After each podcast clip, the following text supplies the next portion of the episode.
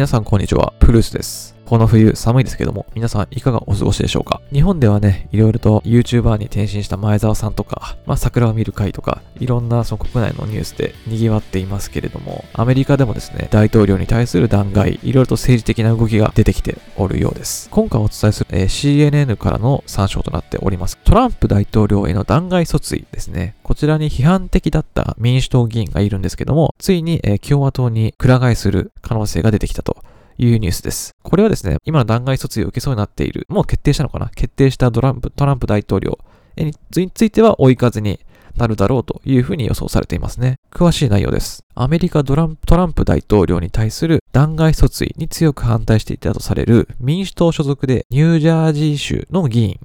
ジェフ・バーン・ドリューさんが共和党への切り替えを検討していると。こちら民主党の補佐官から、幹部補佐官から伝えられている情報のようです。なので結構正確なものなのではないかと囁かれてます。ジェフ・バンドリューさんはですね、2019年10月にトランプ大統領への弾劾訴追に民主党内でね、決議を取ったんですけども、そこで反対票を投じた2人、その民主党党員の中で2人だけ反対、反対票を投じたんですけども、そのうちの1人がジェフ・バンドリューさんだとして知られています。トランプ大統領はですね、まあ、なぜ弾劾卒業を受けそうになってるか、まあ、受けることは決定してるんですけど、まあ、ウクライナ疑惑をめぐる内容です。ちょっとウクライナ疑惑について説明させていただきますと、まあ、きっかけは内部告発ですね。今年の2019年7月25日にトランプ大統領がウクライナのゼレンスキー大統領と電話で会談していました。その際に、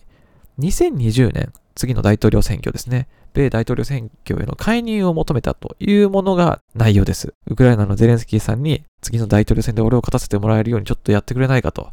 いうことを求めていたんですね。外国の政治リーダーに自国の選挙への関与を頼むという、まあ、前代未聞の信じがたい内容です。よっぽど自分のね、国内での立場が危ういのかなというふうに察知したトランプさんの、まあ、他の大統領のつながりを使って、まあ、こういった話を持ちかけたと。内部リークからなので結構本当の話に近いのかなという気がしてます。具体的にはトランプさんは大統領選挙で民主党候補ですね。まあ自分のつまり政敵、ジョー・バイデン元副大統領とその息子に関する情報を提供してほしいと頼んだそうです。これが多分情報として使って次の大統領選挙で民主党に対して、これこれこうだから、お前らは大統領になるべきじゃないと言える一つのネタ材料として考えたのではないかと。そこでまあ、ウクライナの大統領に頼んだそうです。この依頼工作をホワイトハウスは隠蔽しようとしてた。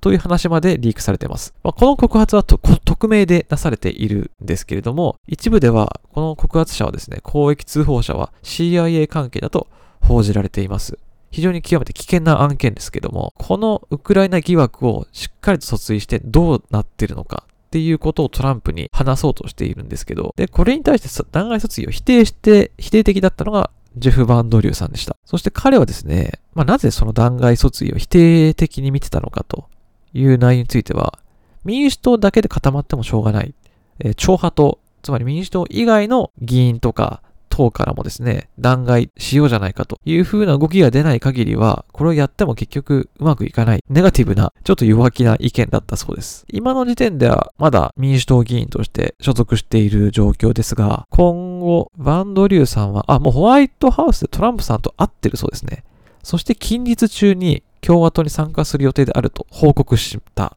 ところまで知られています。こちらワシントンポストからです。さらにニューヨークタイムズ紙でも同様の内容で共和党への変更はすぐに発表されるだろうという風な記事が掲載されています。えー、バンドリューさんの経歴については、2018年、去年ですね、に共和党議員の候補者に代わってニュージャージー州第二議会地区から立候補して、そのもずっと共和党の人が議員としてなっていた方を破り当選しました。まあ、ニュージャージー州第二議会地区というのはですね、まあ、2016年にはトランプさんに投票していたんですけれども、2008年と2012年にはバラク・オバマに投票していたということで、まあ、共和党の人がなっていたところでですね、まあ、そういう、なんでしょう、フェアというか、この時代に合わせてどういった大統領を選ぶべきかっていうところでは、ちゃんと民主党の方にも投票を表示てるっていう地区だそうです。今回のトランプに寄り添う形でドリューさんがね、どういった行動、本当に共和党になるのかっていうこともすごく期待されるとともにですね、まあ、今回ちょっと話に触れるちょっとだけ触れましたウクライナ疑惑についても、ちょっとここをまた詳しくお伝えできるようにですね、改めてまとめて後日配信したいと思ってますので、楽しみにしていてください。